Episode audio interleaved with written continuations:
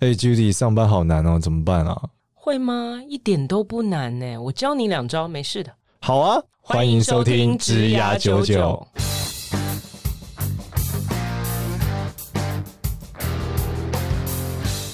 欢迎收听《职涯九九》，这是由领袖一百职涯贵人引路计划所制作的节目哦。Hello，大家好，欢迎收听《职涯九九》，我是主持人简少年。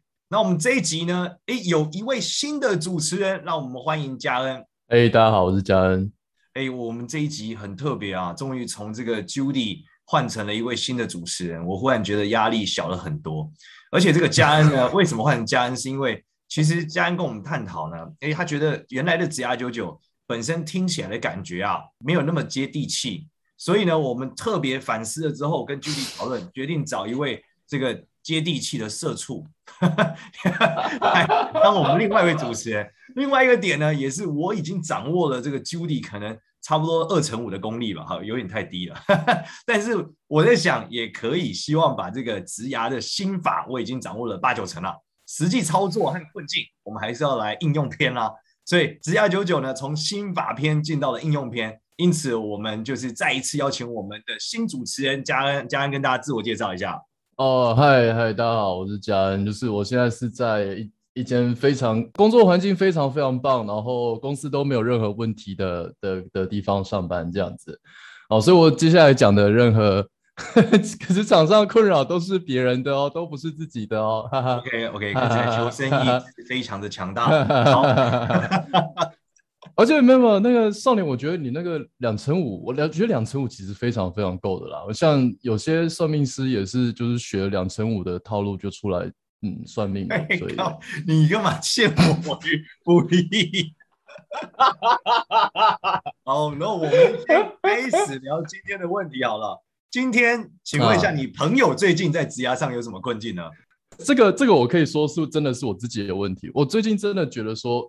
上班真的好忙哦，就是有时候会忙到晚上八九点回家，然后一个一个想一个就洗个澡，然后稍微摸一下东西，忽然间十二点就觉得啊，看该睡觉了，然后睡醒又是隔天又是重复再来一次，就上班又是九个小时，回家八九点，然后就是就是每天就这样重复无限循环，我就是觉得人生怎么办啊？OK，嗯，首先给你两个正确的观念，对，不能说正确的观念啦，就是我个人的观念。就是首先第一个，我觉得上班到八九点好像不是很晚，嗯、真的吗？对啊，我，我是我太草莓吗？呃，我觉得是不是你草莓？但我觉得这的确是合理的工时。只是呢，你知道我我以前第一份工作都是上班到十点、十一、嗯、点，然后可可能有时候、对我包含在实习的时候，可能都是十点、十一点，甚至凌晨一两点都还在工作。所以我觉得八九点不算晚，啊、虽然说它的确不是一个合理的工时，原因是因为你摆八个小时就要下班了嘛，对吧？所以对，有时候你觉得哎，好像很少私人的时间，这是第一个类型。然后第二个点，啊、你说每天日复一日这样子，会不会觉得人生就是会产生产生一些迷惘，对不对？好，就很卡、啊，嗯，好，我我觉得这是另外一个点啊，就是说，呃。你的工跟你，我觉得你的工作性质听起来已经是比较有趣的嘛，因为你有很多创意层面的内容。那其实我觉得绝大部分的工作，嗯、它都需要很大量的重复的例行性跟累积性，我觉得这是非常正常的。就是为什么这样讲？哦、尤其是越出街的工作越是这样，因为你是、这个、买咖啡这个企业里面哦，买咖啡可能不会一样吧，每天点可能今天老板心情不一样。还有买一送一，今天今天要焦糖玛奇朵，明天是意式浓缩这样。对对对，然后但是希望今天甜一点，明天苦一点，黑咖啡、红咖啡，对，然后什么蓝咖啡类似这样，反正总而言之，对你你可以想象，你你今天当你成为一个社畜的起点，就是因为你来自于一个巨大的机器，你可以想象这个公司是一个巨大的机器。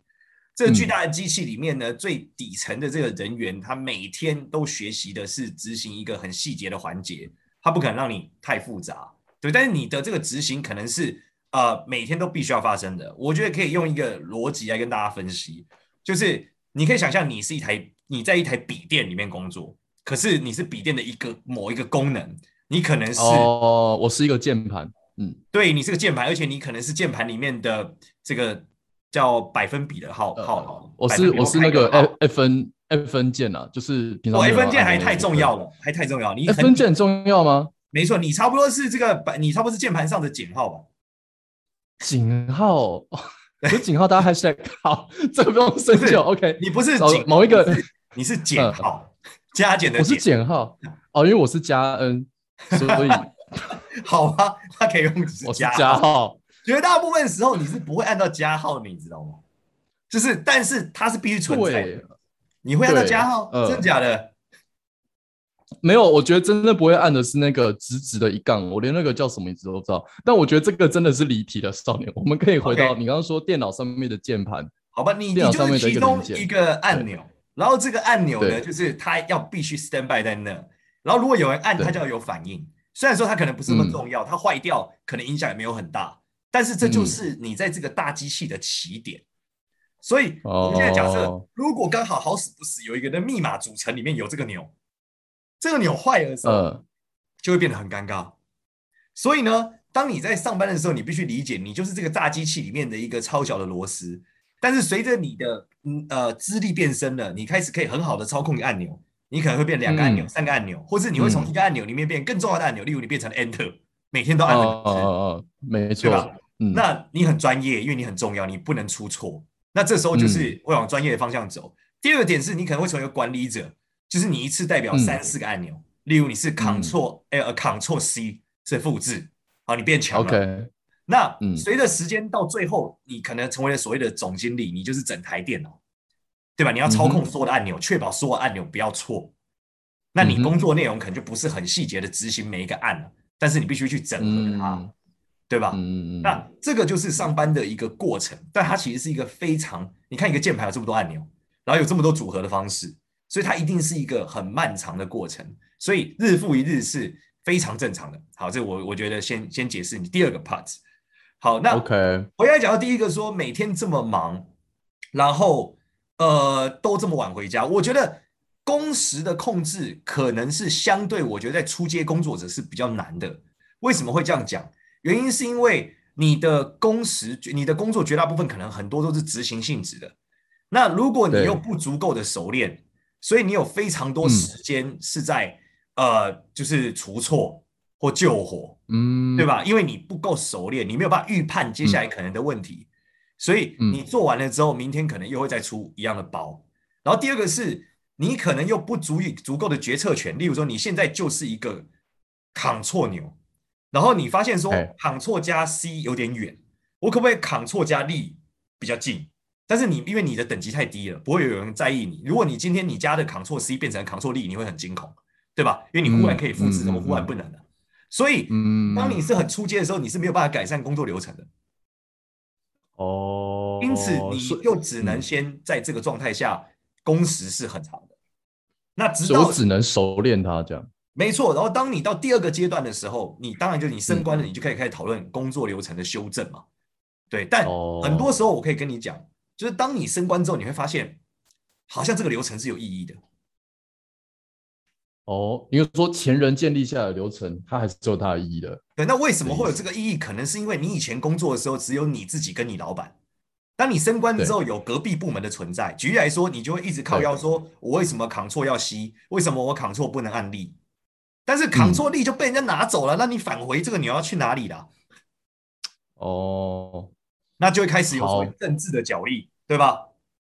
嗯，那老板就是跟 C 跟 Z 的冲突嘛？对对对，那就是等你要把我力拿走，那我 C 就要变远嘛。那我这个返回也很重要啊。为什么返回就可以远？哦，啊，对，所以势必在上班的时候，记得我我觉得这里面很重要一点是，你的工时很长，最大的关键是因为你的出街的时候，你的呃，就是你你不够熟练。简单讲就是这样。如果你足够熟练，它有机会快一点。可是我相信也很难。快到什么程度？就是我顶多可能从十小时变八小时这种感觉。对，而且你要最，毕竟我还是执行者，嗯，你可能里面的十小时都在执行，嗯、你还没有时间去思考你怎么变快。嗯，就你下班回家你就很痛苦了嘛，你就觉得超累了，我已经不想想了。对啊，那对啊，你你当你这样子的时候，你就更难变快嘛，因为你根本没有时间去想怎么变快啊。好像也是哎、欸。所以除非你可以想十个小时，就今天工作十个小时，你你让它变快的时候，你要多一个小时回来到九个小时，你多出来那个小时要拿来想，而不是拿来偷懒，你才有可能变快。哦，也是是这样说没有错啦。可是你不觉得当你变九个小时的时候，那个多出来一个小时，你就不会想要工作吗？就是 人人都是这样子的吧？所以这就是工作间，对啊，这是一个特殊的，我们叫做恶性循环的结果啊。因此呢，你要做的方法是什么？你的工作小时规划里面应该要加一个计划，叫做改进时间。哦、呃，我就是拉一个行事历，我就拉说，比如下午两点到三点，我不管怎样，我就是拿来思考，说我怎样把事情做得更快，这样子吗？没错。就是你应该要有一个你的工作形式里面应该要有一个叫做改进时间的东西，然后这改进时间的功能就是拿来改善你，你去检视你所有现在在做的事有没有可能更快。啊，如果检视完觉得说啊没有办法，那怎么办？你说没有办法更快吗？对啊，那你一定要找出为什么没有办法，理由是卡在哪个环节嘛？嗯，可是有些时候我就是没有办法去分辨说哪件事情可以变快啊。比如说，比如说我举一个很实际例子，我有个同事，哎，我的朋友有个同事，他很喜欢自己约开会，这样好了，是，那就是那就那就那我就觉得说奇怪，有些事情明明就传个讯息可以解决，为什么一定要约我开一个三十分钟没有意义的讨论，然后我就一定要去开会，然后就我就想怎样拒绝他比较不会伤感情，可是。又不太好意思拒绝他，你你懂我意思吗？那我这个时候该怎么办？那你我想问你，这个会议中你重要吗？我觉得超不重要啦，就是只要跟我说一声、啊、哦。那你应该想的是把这个不重要的时间拿来做其他的利用嘛？举例来说，这个会议时间可能就应该是你的改进时间。对，你就可以开始这时候想嘛，反正你坐在那也没事干。哦，你说，你说我加入，然后大家各聊各，然后就在旁边，嗯，我要怎样把事情做更快，这样子吗？对，因为你你就脑子里面在想这件事嘛。因为如果这个会议对你来说你这么的不重要，如果你很重要，你应该不会觉得浪费时间嘛。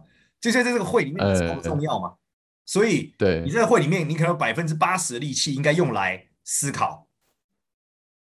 哦，然后二十趴就是维持在跟上那个大家进度，这样就好。这样没错。我跟你举个例子，像我高中的时候，嗯、我的地理非常烂，然后呢，嗯、因为我地理课真的很烂，我怎么样学都学不会。之后。我发现，为了保持我其他课的精力，我会在我的课表上把地理用立可白涂掉，写成午休。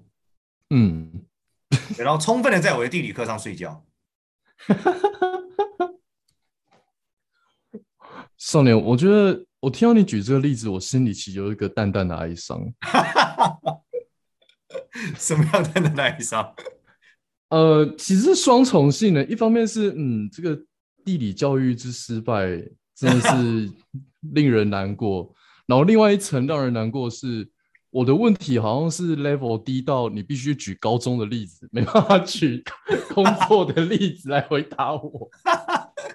不会，你的问题其实是超级多人的问题啦，就是对啊，我就觉得很多人都有这样的问题。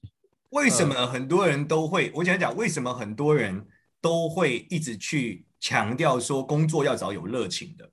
原因就是因为有热情的工作，你才愿意在你有空闲的时间继续想它。就如果你做的工作你超没有热情，你可能真的下班之后你回家绝对不会想。但是我觉得近几年的风气有所改变了，就是很有热情的工作下班也不会想。呃，我我我我是对，所以他就变成说，你其实本来就在工作时间里面放入一个时间区段。那如果你觉得有一个有一些会议，它真的很浪费你的时间，你就应该把你思考的时间放到这个会议里面，然后你的每个时间区段都理论上都要有个目标，嗯，不然你就白活了。你不能说这个小时我要整理东西，但我的产出最后是没整理完，嗯、或没有整理，那你这个小时到底干嘛？对，吧？那你每个小时的产出都应该要被预估，然后你，例如说这个会议它是完全零产出的，你必须要思考你怎么样有产出。这个是蛮重要的一个习惯，但不一定是开会有表现干嘛，至少你可以拿来思考。哦，可是可是有时候那个情况是我手上就真的是一大堆事情啊，就真的我比如说用键盘，比如我就是那个空白键呐、我那真的空白，可是我就不断被按，我觉得我工作内容也很空白，可是我就是不断的被别人敲击，然后我手上就一大堆任务。所以这里面核心的关键，这有两个点哦。第一个是我们刚刚讲，你每天这么忙，这事情怎么样变快，对，对吧？那这个改进时间其实不只是改进你说的工作流程，还有第二个、哦、就是分辨事情的重要顺序。我们先理解一件事，哦、你可以想象的是，假设我们刚刚讲你是这个直杠牛，你认为今天有一个人买我回家，他根本买了三年都没有按过我，我为什么还要在这里 stand by 呢？对吧？嗯，对，那这个钮很容易就关键时候啊，对，他又不能离开，比如对啊，对啊，对啊，所以呢，这就会有一个很尴尬的点，就是说，到底哪些事情比较重要？假设你现在管理五个按钮。你只能说，嗯我真的太忙了，我没有办法五个按钮同时被按，所以呢，嗯好，我先确保空白一件事可以动的。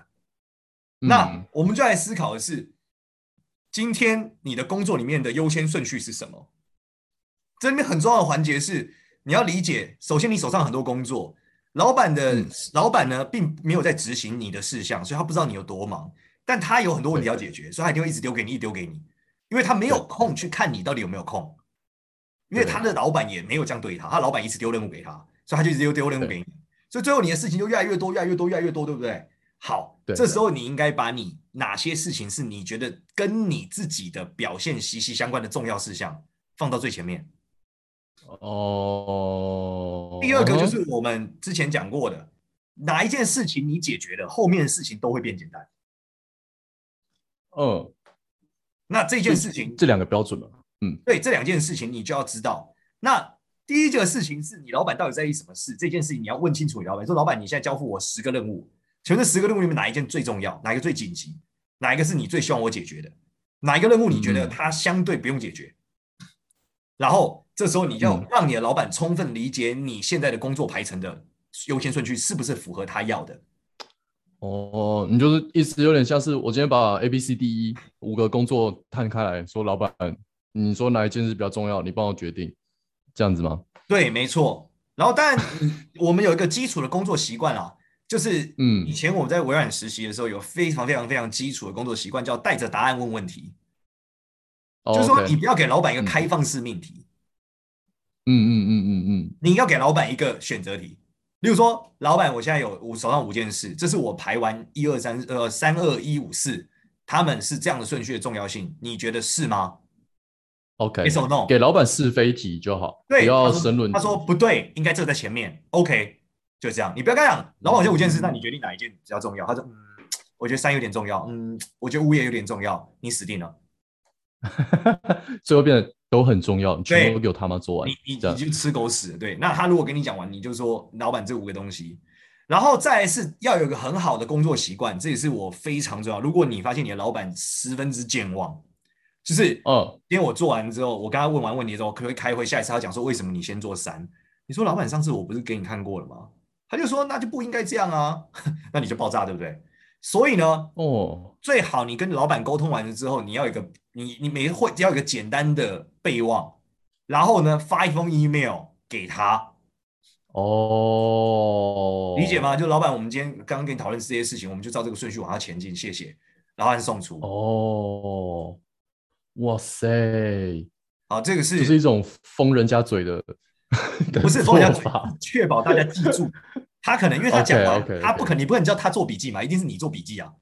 对，对吧？然后这个是最基本的第一个类型，第二个就是你应该把改进时间的思考一样发给老板。就是老板，我现在有找到这些事情，那改进思考，我认为这些事情可能有机会在这上面变好。然后，那我后来看怎么样有机会，然后再发给他。那他大概会看到这个事情，他可能会认知哦，这个是对的或不对的。他至少知道你有想要改善，然后这个改善合理不合理，那他都会知道。那有的事情你要他改善的事情，可能对他来说就是顺手他就改完了。嗯嗯嗯嗯。但是就把把你思路摊开给他看。对，你没有跟他讲，他不知道，他也不可能来看你的工作内容说哦，其实你第四个环节不用做，他哪有空啊？对，同意。可以理解吗？好像好像好像可以，都这样子，这样子，呃，哦，好好，我理解了。反正我整理一下，反正就是跟老板沟通完之后，你记得要发一封 memo 给你的老板，然后里面包含你们讨论了什么东西，以及你认为怎样做事情比较快，这样子。是的，是的。然后老板看一看，就会嗯，这个员工真是不错。但是我觉得你每一件事情都很重要，还是把它做完好了。对，那还是有优先顺序嘛？你是说你有在前进嘛？所以这叫立刻要进度回报嘛？Okay, okay. 就你下一次见到他的时候你不能跟他讲全部都是零，他会觉得发生什么事啊？你跟他讲说，老板基于上次优先顺序，我已经干掉了五跟三了，那接下来一二四五没陆续在前进，可是现在又有新的任务是七跟八，那我又重新排了一下，我认为八跟七应该是在一二四前面，那这样一二四可能会一直没有做，可是八跟七比较重要，那我们先做八跟七对吗？然后造成这个一二四一直没有做的现象，就是你改进时间要想嘛，就它会一直被摆着，一定有原因嘛，嗯、就它太不重要了，嗯、却还要执行，或者说它太难做了，嗯哼，类似这样。好哦，了解。好吧，那我我好，我我问完了。所以第一集的这个社畜题目就在二十分钟之内解决了。我们节目以后就是因为社畜题目就很低级啊，我就是觉得不是啊，不是说社畜很低级，我说我觉得我问的问题就很低级啊，就是我觉得我很忙，可是啊，我就是社畜，我就只能一直忙，怎么办？就是我觉得他已经如果要深入回答，变成一个存在意义的 哲学上存在主义式的问题了，就是一种我今天到底要当空白键呢，还是我是直杠键？还是其实我是日文的键盘，就是一种我我我觉得他深入太脑去，我觉得他已经是超乎了那种时间管理或技巧，然后就比较像是重要性排序的问题嘛。就是你刚刚讲的怎样分辨哪一件事情比较重要。那可我觉得你真要排序下来，我我觉得很多人都会觉得说，都会看着他的工作，然后说，我觉得每件事情都不重要，我为什么人在这里？你不觉得很多社畜都有这种感觉吗？啊，这里面的本质我会跟大家分享啊，就是说，呃，首先重要性排序里面有很重要的一个工具啊，先跟大家分享的工具叫做时间矩阵，这是非常非常常用和古古老，就是说你把事情分成四个类型，叫做重要且紧急，重要紧急，对，紧急且重要，什么不重要不紧急等等等，你会发现很多人很喜欢做不重要且紧急的事，嗯，对。那为什么都是因为别人安插东西给他嘛？就是别人哎、欸，你这个帮我弄一下好不好？这样，然后就啊，好啦，这样。对，所以最后你要学会的是什么？其实这工作里面最大的收获是如何抵抗情绪勒索。就是你，你给我滚，这样。不是，你用一个友善的沟通模式去讨论。请你给我滚。不不不，讨论说这件事 情，我现在手上有五件事。那你这件事我会排进去，oh. 可是我会问一下老板，看他排在哪一个顺序。嗯哼。Uh huh. 那相对来说，有可能他排在第六件。那我先把这件完成。Uh. 然后这过程中，你可能到一个时间节点.例如说他跟你讲说下礼拜三天后给你给他，你在一点五天的时候必须跟他说，哎，我们经过现在新的排程上，我认为这件事情很有可能不会更快给你。那我可以延，你可不可以延？就类似这样哦，让他知道这件事情有在你的心上，然后你可以用别的方式把它往后排，这样。对，就是这件事的确在我的心上，但他永远不会被我做。然后必要时候拿老板来当挡挡箭牌，不是不是这样子，你也是真心想做啊，你你只是因为你有更重要的事嘛，对，所以你说他最后就会理解说，哇，那你真的是太忙，而且你有很多老板觉得更重要的事，那最后。他是不是要找别人做？你就刚才讲，如果你真的很敢，你要不要问问看是其他人？那当然，你身为一个有德性的人类，你最好还 Google 一个公司给他说，你要不要问问看这个事情或这个部门或怎么样，看能不能让他们做。然后你知道很多人是惯性请别人帮忙，但是其实那事情对他来说一点都不重要。哦。然后既然你不做，他就情绪勒索你，所以你一定要想办法抵抗情绪勒索，并且友善。的坚定的沟通，我觉得最难的是后者，因为要抵抗情绪勒索，我觉得蛮简单，但是要友善的沟通，我觉得，嗯，那你要想想看嘛，嗯、今天你就是这个直杠键，你跟旁边的这个夸弧键吵架，嗯、你们都不太重要，对，对对。可是呢，你们吵架之后发现，看夸弧键忽然不能按了，哦，然后在电脑的这个主机系统可能就会过来找你嘛，就问你说，为什么夸弧键不能按？你就说哦，因为直杠键就是喷了我两句，我想说都给他做嘛，他可以直杠就是夸虎嘛。的确是。那这时候就是会你会被老板关切了嘛？对，他就觉得那你们可不可以好好协调，让确保按钮都可以按？你知道，如果这个主人发现打密码的时候连续三次他按不出夸胡，他可能会把我们丢掉，你知道吗？这个这个我理解啊，只是哦，我觉得我是说，我觉得善意沟通的那一块是技巧难度最高的，因为要拒绝情绪勒索，我可以，我我马上感觉到别人在情绪勒索。对，只是我觉得大部分人问题应该在于说，我明明知道你在干嘛，可是碍于情面或碍于我自己怎么样怎么样怎么样，我就是没办法拒绝。我觉得是技巧上比较，大家会比较觉得难度。我所以整理你刚刚说的，oh. 第一个是跟他要来找你帮忙，比如说你的同事坐你隔壁，然后那个说，哎、欸，家那个我这边有一个文件要 key，你可不可以帮我 key 一下？我最近是很忙，然后就把你的行事一打开，说，呃、欸，不好意思，我也超忙的，不过我可以帮你把这个排进去，这样好不好？这样子吗？因为你这个说法的逻辑可能有点问题，你不应该先打开行事历，因为你执行这个行为，感觉就是要拒绝他了。你要跟他讲说，oh. 哦，好啊，好啊，没有问题啊。那我看一下行事历，我觉得我应该在下礼拜六的时候可以帮你打。可他说他明天就要哎、欸，那是哦，可是没办法，因为我我明天的会都全满了。还是你要不要问问看对面那个对面那个谁，或是我帮你上网找一个找一个那个外包要不要？虾皮上有哦，oh. 要不要叫他帮你打？你说找个这种云端助理来帮你打这样？对啊，或是说你要不要用什么呀输输入法啊？什么语音输入啊，可以更快，对啊，就这样。哦，你是真诚的帮他解决问题吗？但是你不是把问题真诚在想你的问题啊？哦你把问题留在那边，可是你帮忙想，就说哦、我今天是真的要帮你，但我自己没办法接下来弄，但是我可以帮你想怎么解决，这样子，对，就人家为了他好的感觉。对啊，啊，我还是善意这这一层，嗯，我还是善意，对，我还是善意的。我还是个有德性的人。到下礼拜五，那也当然 OK 啊。哦，如可是如果我就不是很想帮呢？你就不是很想帮？你要说我要切下来吗？不不，你就那那你你可能真没有所谓的善意，你不想帮一定有原因嘛？因为你很忙，你想要休息，对不对？对啊，对，那你应该跟他讲说，那我应该就是这个东西可能要忙到下个月的，但我我我尽量抓时间帮你好不好？但最快可能也要。在两个礼拜后，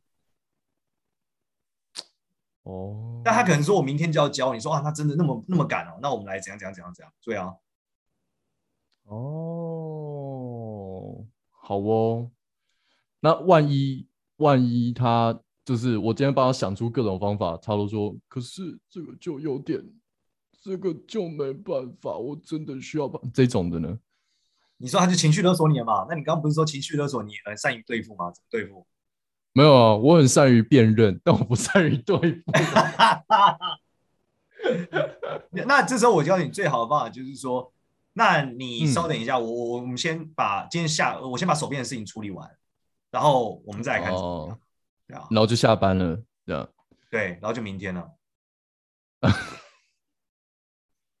我这样不会被黑掉吗？不会啊，他如果一直追杀你到下班，他还是哭哭啼啼求你，那代表这事情的确只有你能做吧？哦，然后我就喊，那就是一种哦，好啦，好像只有我能做，那就我做吧，这样子吗？不是，你可能说，那这一次我先帮你，下一次真的不太行，对啊，而且你必须认真跟他讨论方案嘛，就是我们现在讨论更快的方案，嗯，不能每次都是这个结局嘛。哦，然后再来是，嗯，如果这件事你可能要跟老板反映嘛，就第二次，那我们跟老板讲，就是你这件事你真的没有办法，对吧？然后他就进到了他跟老板讨论的流程，嗯，优先顺序的流程。嗯嗯嗯嗯。所以反正就是，如果真的真的讲不过去，就跟就跟老就把老板搬出来的意思。对，一定这边这个一定有问题啊！他为什么不自己做？一定是他有更重要的事嘛？嗯嗯，对吧？嗯嗯。那如果他有更重要的事，那他有这又有这件事又这么急，又最后又只有你能做，那代表这个流程一定有问题嘛？代表这件事重要性应该要被拉高嘛？或是说他可能要更多人可以做嘛？嗯，就代表这已经是反映出不是只是。情绪勒索问题，而是当这个情绪勒索已经来到这个程度的时候，已经是一个团队流程或者说团队人力的问题。对啊，他可以哭八小时等你做，哇，我靠，我觉得这事情一定很有问题啊！要么就这事情不应该被做，要么就这事情应该要找人来做嘛。可能上泪腺就就比较发达、啊，那他不会口渴吗？我要准备个四公升水壶在桌上。好啦，好，我我理解你意思了。OK，对，就是你要就是当你说他到底是情绪勒索问题，还是工作流程问题，嗯、然后这件事的重要性到底高不高？哦、那如果他不高又必须被做，那他代表他很有问题。因为他如果很不重要，他可能要更有效或有意义的方式处理完。了解。所以这有点像是我们可以建立那种就是流程表，比如你当你得到，当你收到一个你不想要别人不想要帮忙，但是别人找你帮忙请求的时候，你可以先判断说，OK，这到底是重要工作还是不重要工作？有时候对团队来讲，所以如果是重要的工作，但是他却不断的跟你要求帮忙的话，那就代表团队流程有问题，应该要找老板来协助解决。啊、如果他是不重要工作，但他一直在搞你，一直在跟你要要你帮忙的话，那就是情绪勒索部分，那就可以。善意、温柔且坚定的方式跟他沟通，这样子。对，大家如果还是很坚持要你做，你就必须跟老板沟通这件事会打扰你的优先顺序和满足某些事项的顺序。那如果老板可以接受，代表这件事情比你现在手上的重要嘛？那他就应该被安插进所有我们的排序里。哦、嗯，那你就应该把你手上的某个工作排掉。哦，就回到刚刚的那个把那个重要性排序的的问题。对。但本质不是我不做，而是我会做，只是它会比较慢发生，这非常重要。嗯、有人想法是，老板，那我们就不要做那个了。哎、嗯，不能这样讲，嗯，因为它之所以存在，一定有它的意义。嗯，那这个不做这件事，大家会害怕不做后发生的风险，所以只是我们怎么样慢点做，或者什么方式来改善。所以这就意味着，当你在工作上面呈现一个。不合理状态的时候，你可能跟面对你的老板，并不是抱怨，而是排序。哦，然后这个排序不能 always 排序，因为你一直排序的结果都会做不完，嗯、对吧？你结局就是都没做完，而不是你做完了这件事。哦、那这时候你需要的是，就是我们说的改进时间。你透过排序的调整且改进时间，哦、你可以缓步的改善你现存的环境状态跟流程。而对老板来说，你能满足他最核心的目标，他其实就很开心了。但大多数他没有办法，他让你做超级多事的原因，是因为你没有办法满足他核心目标，因为你没有做好重要性排序。对，然后他也他一直没有达到他想要的，或者说他想要的更多的时候，你应该告诉他哪些是最有效帮助他达到他想要的。虽然你都会做，嗯，嗯，了解哦。OK，好。好的，我知道了，感谢你，我懂了，谢谢少年，很棒。谢谢我们今天的这个社畜，这个叫新手社畜 Part One，我觉得非常的成功。新手社畜班，好，我们非常感谢大家。那我们这一集就停在这边，感谢大家收听我们新版的这个职涯99，然后一样呢。再接下一集呢，还是佳恩？希望我们我们名字改叫“社畜九九”好不好？大家就摊开来讲了吧。社畜九九太直太刺眼了吧？靠！我我觉得这个同样，如果你想要找到这个跟嘉恩同病相怜的话，可以到我们职涯九九的赖社群里面留言。我相信嘉恩可以有时不时的回你。嗯、如果他的重要性排序、哦、会会会觉得 OK 的话。我们我我我手上的事情都没有很重要，所以这件事情可以往前排，没关系。然后呢，如果大家真的不知道怎么，所谓我们这刚刚今天谈论细节，怎么排序重要顺序或等等的时候，一样可以在群里面发问。然后，如果喜欢我们节目，嗯、记得给我们，或你认同这个嘉安的困境，跟你现在好像息息相关，记得分享给你同样有困境的朋友，让他们听听。另外是在 Apple Podcasts 上面给我们五星好评，谢谢大家。好。好，感谢，拜拜，拜拜。